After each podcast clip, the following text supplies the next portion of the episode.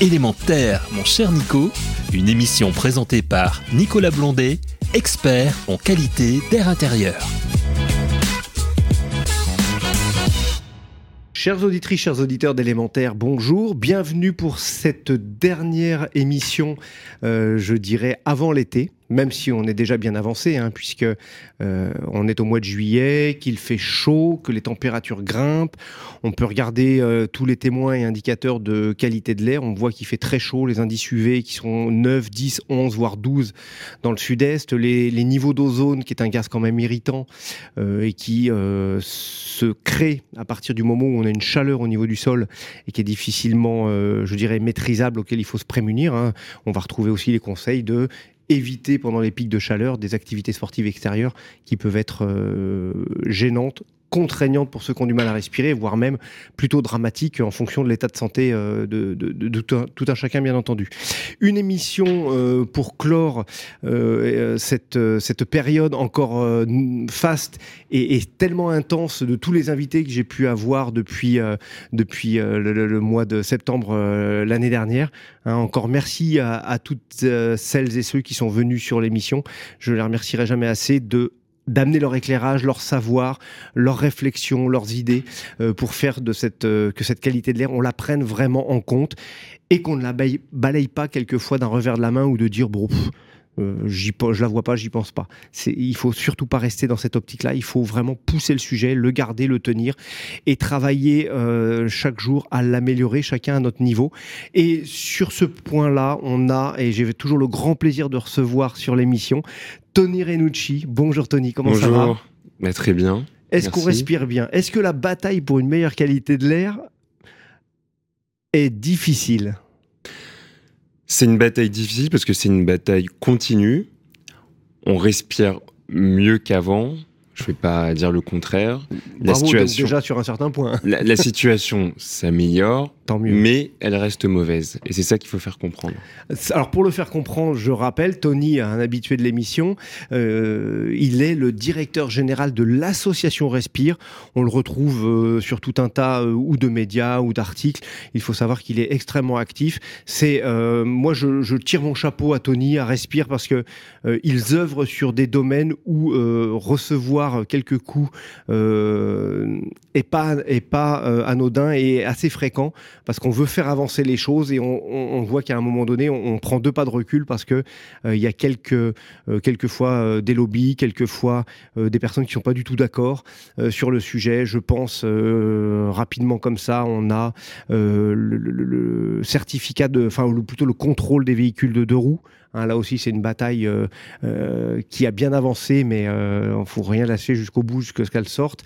Il y a également les, les aides-feux, hein, les, les, zones, les zones à faible émission, que tout le monde ne comprend pas, tout le monde comprend, euh, comprend trop et dit non, c'est euh, ça va pas le faire, ou comprend pas assez et dire ah, c'est encore un truc qui va nous servir à rien ou qui va nous contraindre euh, autre chose. Mais il y a beaucoup plus que cela derrière tout ça. Il y avait mon invité Henri Bugicazo qui disait justement, lui il est dans l'immobilier pur, il disait ben il y a des contraintes certes, mais il faut pas les considérer comme ou une fatalité ou des, des éléments qui sont là pour nous bloquer absolument. C'est pas le cas, c'est pour faire avancer au contraire. Donc sur ce plan, on va démarrer peut-être par cette qualité de l'air extérieur qu'on va essayer d'améliorer et cette bataille pour euh, le contrôle technique des deux roues. Il est autant sonore que qualité de l'air. Euh, refaites-nous une petite histoire euh, dessus, Tony. Oui, ça a été une longue saga judiciaire. Ce qu'il faut comprendre, c'est que le contrôle technique des deux roues, initialement, ça vient d'une directive européenne de 2014 euh, que la France euh, devait respecter, qu'elle s'était engagée à respecter et euh, qui a d'ailleurs initialement été appliquée avec un premier décret en 2019 qui était sorti en août 2000, pardon 2021 en août 2021 et sur lequel Emmanuel Macron avait reculé en personne face à la contestation des représentants de motards, la FFMC pour ne pas citer que, mais enfin c'est quand même le principal acteur alors même que le contrôle technique vise, je le rappelle, euh, à améliorer déjà la, qualité de l'air, euh, également à lutter contre la pollution sonore et aussi à lutter contre l'accidentalité qui sont liées euh, aux deux roues et notamment aux deux roues qui sont trafiquées, c'est-à-dire dont les performances sont modifiées On parle pas de vétusteté du deux roues, on parle vraiment de, de, de, trafiquer le deux roues parce qu'on sait que altération des moteurs, etc. Les, propriétaires de deux roues et ceux euh, sont plutôt des passionnés qui font dans la grande majorité très attention à leur véhicule. Et tant mieux s'ils le. Euh, le font. Après, ça, n'empêche pas bien sûr que la vétusté peut aussi être concernée, mais il y a aussi euh, des deux roues en circulation qui ne sont plus aux normes et il faut une mesure de contrainte pour retirer ces véhicules. Et donc, puisque le gouvernement a reculé, eh bien Respire et, d'autres associations, notamment Râle Scout et Paris sans voiture, ont donc attaqué le gouvernement euh, auprès du Conseil d'État.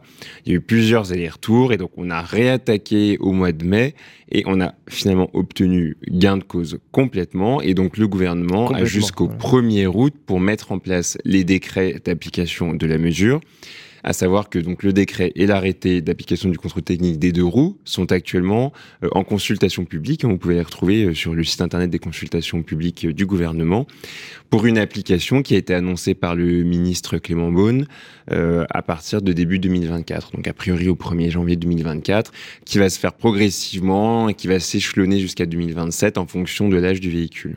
Et là, tous les deux roues sont concernés tous les deux du roues. 50 cm3 à la grosse cylindrée. Tous.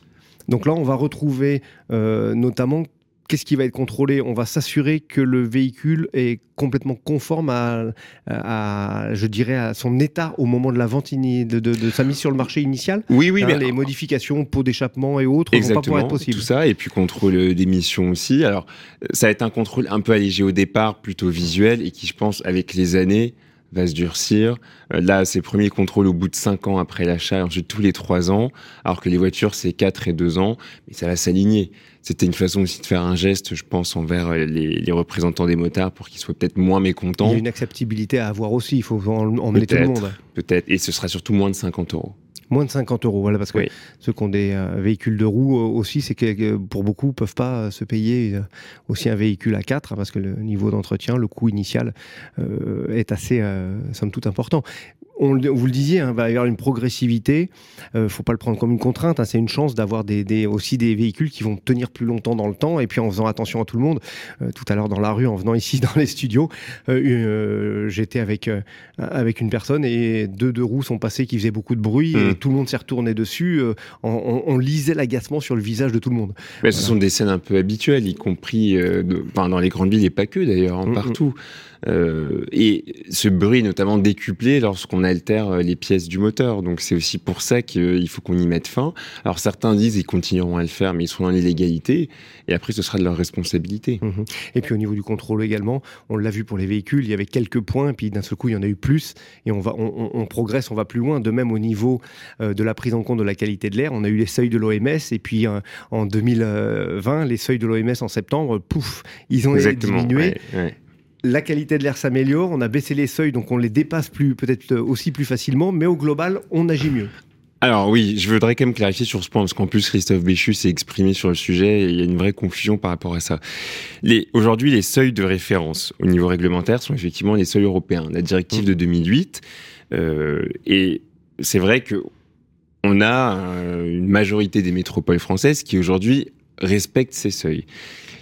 Parce que et c'est une réalité, la qualité de l'air s'améliore, c'est-à-dire que les concentrations baissent année après année. Mais attention, c'est pas parce qu'on respecte ces seuils que la qualité de l'air est bonne. Mm. Elle reste mauvaise. Et pourquoi est-ce qu'elle reste mauvaise? Parce qu'on reste très au-dessus des recommandations de l'OMS qui, comme vous le rappelez, ont été abaissées en 2021. Donc elles sont encore plus drastiques que les niveaux auxquels elles étaient avant. par deux quasiment. Hein. Oui, et on sait en plus aussi que les seuils européens donc qui sont très au-dessus des recommandations de l'OMS, sont actuellement en cours de révision par la Commission européenne. il, y a, toute une discussion en ce moment parce qu'ils ne sont plus adaptés. Donc attention à ce discours de dire euh, la qualité de l'air s'améliore parce qu'on respecte les seuils, donc tout va bien. Non, la qualité de l'air s'améliore, mais elle reste mauvaise parce qu'on respecte des seuils qui ne sont de toute façon plus adaptés à l'urgence sanitaire. Je rebondis sur la Commission européenne mm. euh, et aussi sur le Parlement. Il y a des travaux qui sont en cours à l'heure actuelle, j'ai appris ça, et notamment euh, on parle beaucoup dans les systèmes, là on va sortir un petit peu du véhicule, on va aller plutôt vers le bâtiment, on parle des systèmes, je dirais, énergétiques qui doivent euh, consommer moins, on le sait, dans les bâtiments, mais un travail est en cours pour intégrer également la qualité de l'air associée. Donc ça va toucher les, éléments de chauffage ou de, climatisation et les, équipements également de ventilation. On veut dire oui, c'est clair qu'on veut diminuer, diminuer, diminuer euh, les, consommations des différents matériels, mais à un moment donné, euh, Pascal Housset, qui était à votre fauteuil il n'y a pas longtemps, le disait, euh, il y a un moment donné, pour continuer à bien agir, on a une consommation très faible, mais minimale, qu'on ne peut pas gommer, sinon on va retomber dans un travers qui va être gênant pour notre qualité de l'air à l'intérieur des bâtiments. Donc voilà, il y a cette prise de conscience. Moi, j'étais assez content d'entendre parler, de dire, on veut traiter le sujet de l'énergétique, mais on ne le traitera pas sans la qualité de l'air.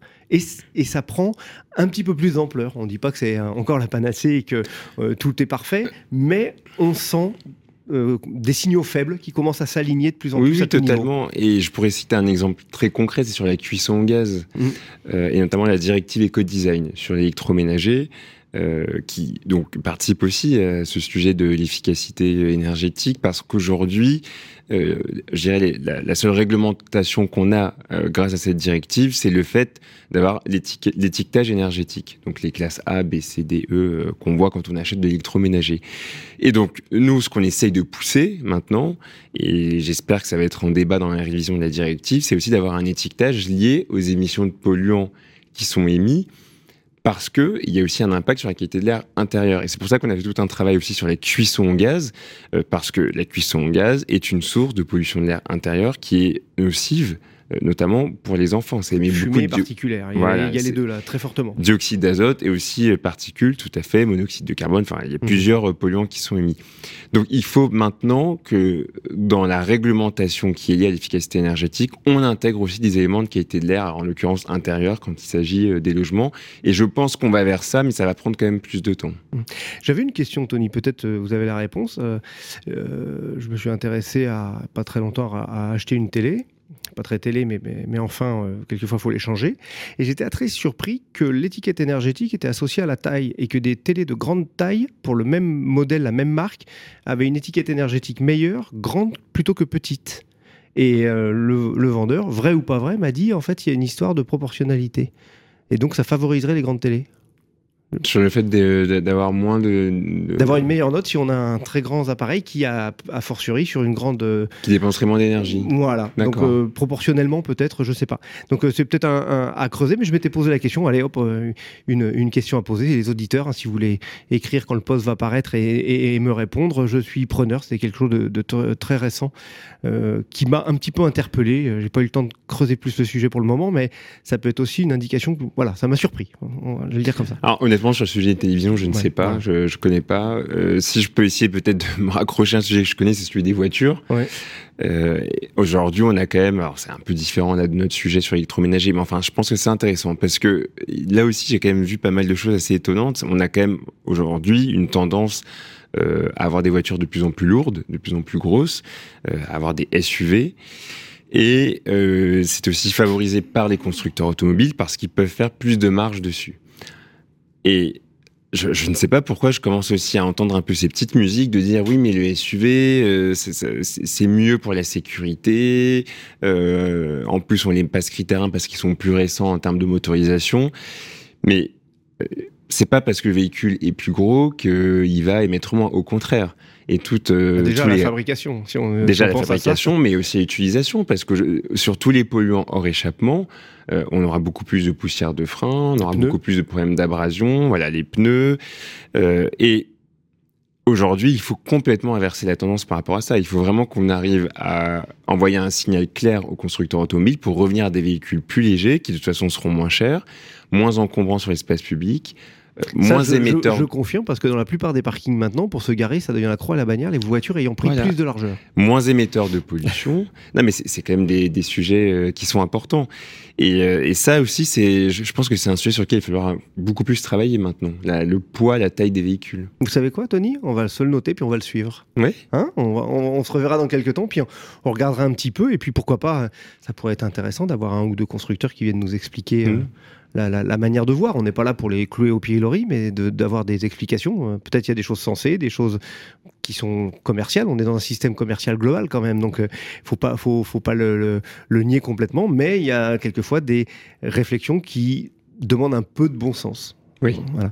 Euh, en ce qui concerne également, on va terminer là sur les véhicules, euh, un, petit, un petit point positif. Hein, il n'y a pas très longtemps, j'ai eu l'occasion d'échanger avec euh, un jeune de 17 ans qui a, qui a sa, sa, sa moto et dans le choix de l'achat de la moto, bah, il réclamait que la moto, peut-être vous y êtes pour quelque chose euh, indirectement, et ça m'a fait plaisir ce jeune qui dit, bah non, euh, moi je veux une moto qui n'est pas trafiquée du tout parce que elle va passer des contrôles techniques bientôt et puis également elle fait moins de bruit, ça me va bien. Donc, euh, et elle pollue moins. Donc, euh, c'est plutôt sympathique d'entendre ça. C'est une bonne nouvelle et j'espère que le combat pour le contrôle technique aura permis de sensibiliser euh, des, des, gens, y compris les plus jeunes. On va continuer comme ça avec eux. Alors, on va, on va le féliciter. S'il nous écoute, il se reconnaîtra. En ce qui concerne les feux alors ça, c'est gros mmh. morceau. Hein, parce que là, on a, comment on peut, on peut dire, c'est pas une mer tranquille. Hein, revenons, alors Tony, je vous redonne la parole. Redites-nous un petit peu les des feux, le pourquoi, le comment et, et, pourquoi derrière euh, euh, tout oui, oui. non, compliqué, Pareil, là aussi, c'est un sujet un peu complexe. Il y a beaucoup de confusion par rapport au calendrier. Les ZFE, zone à faible émission, le but, c'est euh, de mettre en place des restrictions de circulation sur les véhicules les plus polluants dans les métropoles de plus de 150 000 habitants pour une amélioration de la qualité de l'air. Pour une amélioration de la qualité de l'air, mais aussi pour favoriser la reconversion du parc automobile et d'aller vers l'électrification et des véhicules plus récents. Aujourd'hui, la loi dit qu'au 1er janvier 2025, toutes ces métropoles de plus de 150 000 habitants doivent mettre en place une ZFE. Mais mettre en place une ZFE, c'est... Euh, après, on met ce qu'on veut dedans. On peut dire j'interdis que les non classés, euh, j'interdis les vignettes euh, critères 5 et 4, j'interdis que les poids lourds. Enfin, chaque collectivité a la liberté de faire ce qu'elle veut, y compris en termes de dérogation et même de calendrier. Mhm. Sa seule obligation légale est d'en créer une. Sauf pour les territoires qui dépassent le plus les seuils euh, européens de, la qualité de l'air, pour ces territoires-là, il y a des obligations de calendrier, c'est-à-dire que sur les cinq dernières années, euh, si elles ont régulièrement dépassé les seuils, alors elles doivent avoir interdit les critères 5 en 2023, les critères 4 en 2024 et les critères 3 en 2025. Sachant que cette liste se met à jour tous les, tous les ans. En 2020, il y avait 11 territoires. Aujourd'hui, il n'y en a plus que 5. Ça a encore été confirmé par Christophe Béchu. Paris, Lyon, Marseille, Rouen, Strasbourg. Donc, ça veut dire que ces interdictions nationales ne concernent que ces cinq territoires-là et que les autres, honnêtement, font un peu ce qu'ils veulent. Ils ont même des dérogations possibles pour sortir du dispositif. Enfin, c'était quand même très flexible. Contrairement à tout ce qui était dit un peu dans les médias par plein de mhm. gens qui en parlent sans connaître le sujet. Quand on veut abattre son chien, on dit qu'il a la rage. Voilà. Mais, ça. Donc il y avait toute une confusion, puis une instrumentalisation faite par certains partis, euh, certaines associations, etc. Ce qui fait que Christophe Béchu a fait des annonces. Alors, déjà, il avait convié à un groupe de travail qui s'appelait le comité ZFE, et quand même, on était au moins une cinquantaine d'acteurs là-dedans. Moi, j'y ai participé. Il y avait plusieurs thèmes très intéressants qui étaient abordés. Un rapport qui a été rendu, bon, qui à mon sens n'allait pas assez loin dans les préconisations, mais il y avait quand même des choses intéressantes. Et alors là, on a eu le ministre Christophe Béchu qui a parlé du sujet et qui a annoncé euh, euh, qu'en gros, sur les cinq territoires concernés, ça continue. Et sur les autres métropoles, on les appellent maintenant les territoires de vigilance, c'est-à-dire qu'elles mmh. n'ont plus d'obligation de mettre en place ces ZFE, ou en tout cas d'avoir un calendrier plus restrictif. Leur seule obligation, c'est euh, d'interdire les non classés. Mmh. Et comment il le justifie Il dit ben, la, la qualité de l'air s'améliore, il respecte les seuils, donc on est sur la bonne voie, tout va bien, plus besoin de faire des efforts. Mais si on fait plus d'efforts, on va revenir à la situation d'avant. Exactement. Quand on, et c'est ce qui se passe. arrête d'avancer, automatiquement on recule. Et c'est ce qui se passe. Et c'est ce qui se passe. Et c'est en fait ce message, il est il est contre-productif. L'analyse déjà, elle est fausse. Mmh. Parce qu'on ne peut pas dire que la qualité de l'air s'améliore si on ne corrèle pas cette phrase au fait que la qualité de l'air reste mauvaise. Et ça, il ne le dit pas. C'est un petit, un petit jeu sémantique, un petit tour de passe-passe. Mais bon, c'est fait exprès. Hein. Mmh. C'est pas, faut pas se leurrer. Euh, donc, euh, il dit ça et d'une certaine façon, il dissuade les collectivités d'aller plus loin, de continuer à être ambitieuses ou de l'être tout court. Ce qui fait que maintenant, celles qui étaient concernées potentiellement par des obligations de calendrier et qui du coup ne le sont plus, il leur a confirmé, euh, bien qu'est-ce qu'elles vont faire? Elles vont reculer. Et c'est ce qui se passe à Reims. Ils ne vont plus appliquer l'interdiction sur les critères 3. C'est ce qui se passe à Toulouse. Et je pense que ça va faire effet boule de neige où ces collectivités maintenant se disent, bon, ben, le ministre a parlé. Plus besoin de mettre en place de calendrier restrictif et audacieux. Plus besoin de sortir de notre dépendance à la voiture thermique. Et on attend, de toute façon, euh, la qualité de l'air s'améliore, on en est clou. Et c'était pas du tout le bon message. Ça ne correspond pas à l'urgence sanitaire de la qualité de l'air. Ça ne correspond pas même à l'état de la qualité de l'air en Ça peut même être un petit peu dangereux parce qu'à Mais c'est dangereux. enfin, dangereux sur le plan de la qualité de l'air, mais après sur le plan de, d'arriver dans, dans un, un moment peut-être encore plus dur, puisque Bah, on sûr. sait bien quand on, on a des choses qui progressent de manière, je dirais, euh, moins rapide que ce qu'on espérait, Ouais. parce qu'on veut toujours certains plus vite, d'autres moins vite. Mais quand on met un coup d'arrêt à tout ça, ça veut dire qu'à un moment donné, on va se faire rattraper par une grosse contrainte et on va dire maintenant il n'y a plus le choix, faut le faire.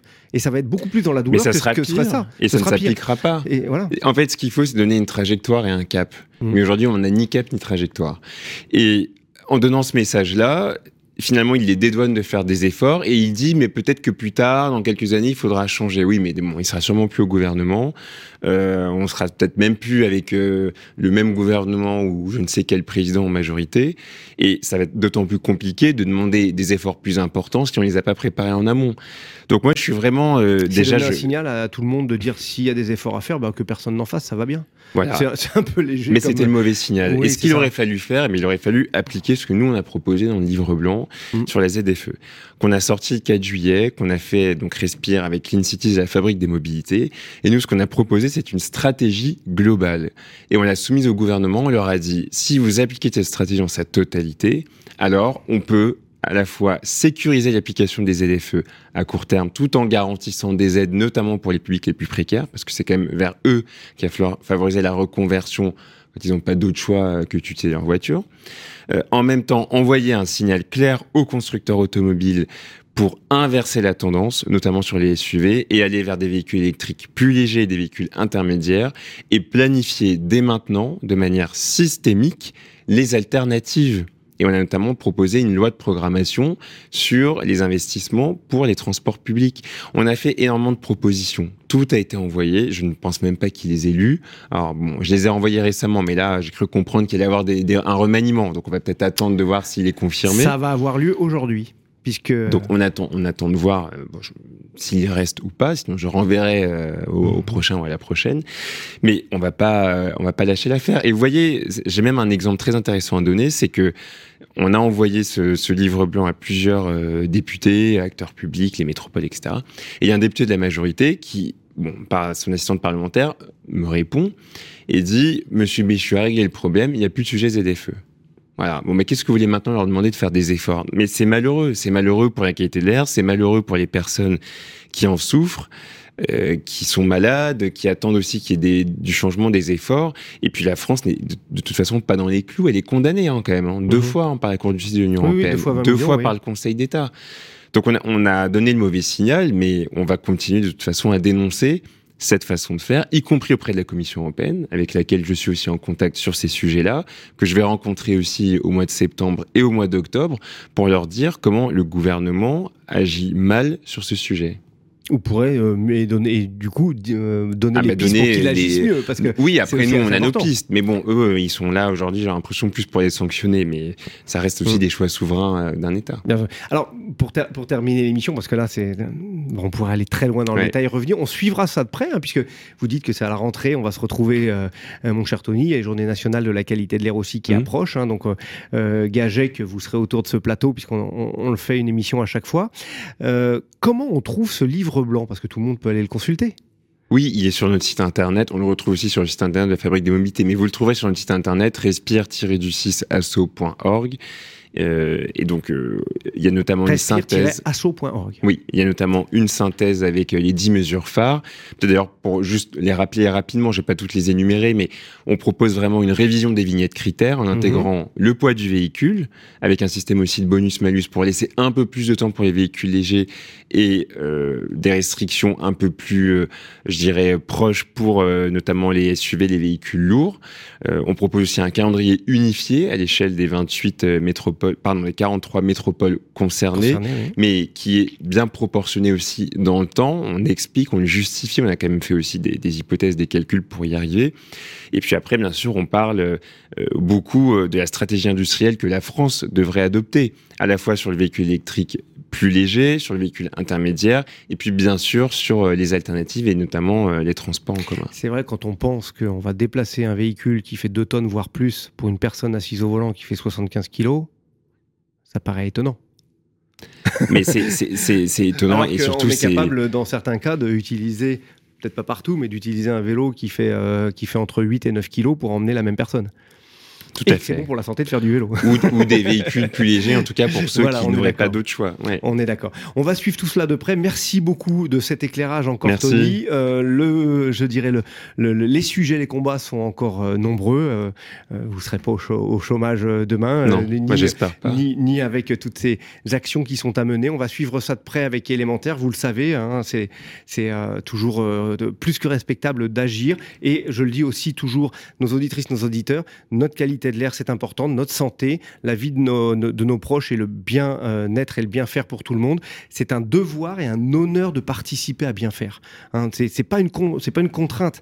Euh, la contrainte, c'est juste la réflexion à un moment donné qu'on doit passer au-delà et faire mieux. Et, quand on a fait mieux, ben, euh, ceux qui le savent, qui font des travaux, euh, je dirais, euh, un peu d'excellence ou d'aller loin, les compagnons du devoir, on, peut, on peut imaginer avec eux, ben, ils ont fait quelque chose qui est long, qui est dur, qui est fastidieux, mais quand le résultat il est là au bout, ben, c'est tellement valorisant et, c'est tellement lumineux quand on est arrivé au bout. Voilà un petit peu le sujet. Il respire pour moi, il travaille de cette manière et avec tout ce que vous venez de nous dire, vous travaillez dans le fond et, et de manière extrêmement importante Bravo encore à toutes les équipes. Merci. Tony, vous êtes ici chez vous, vous le savez. Au plaisir de se revoir. Passez un bel été. Et puis, bah, le, petit mot de la fin bah, pour vous, euh, pour saluer tout le monde. bel été, bonnes vacances et surtout, faut pas lâcher sur ce combat euh, pour la qualité de l'air. Donc, on redémarre à la rentrée. C'est élémentaire. Merci beaucoup, Tony. À bientôt. Mesdames et messieurs, bel été à vous et prenez soin de vous. Faites attention aux fortes chaleurs. À bientôt. Au revoir. Élément Air, mon cher Nico, une émission à réécouter et télécharger gratuitement sur radio-imo.fr, l'application mobile Radio Imo et sur tous les agrégateurs de podcasts.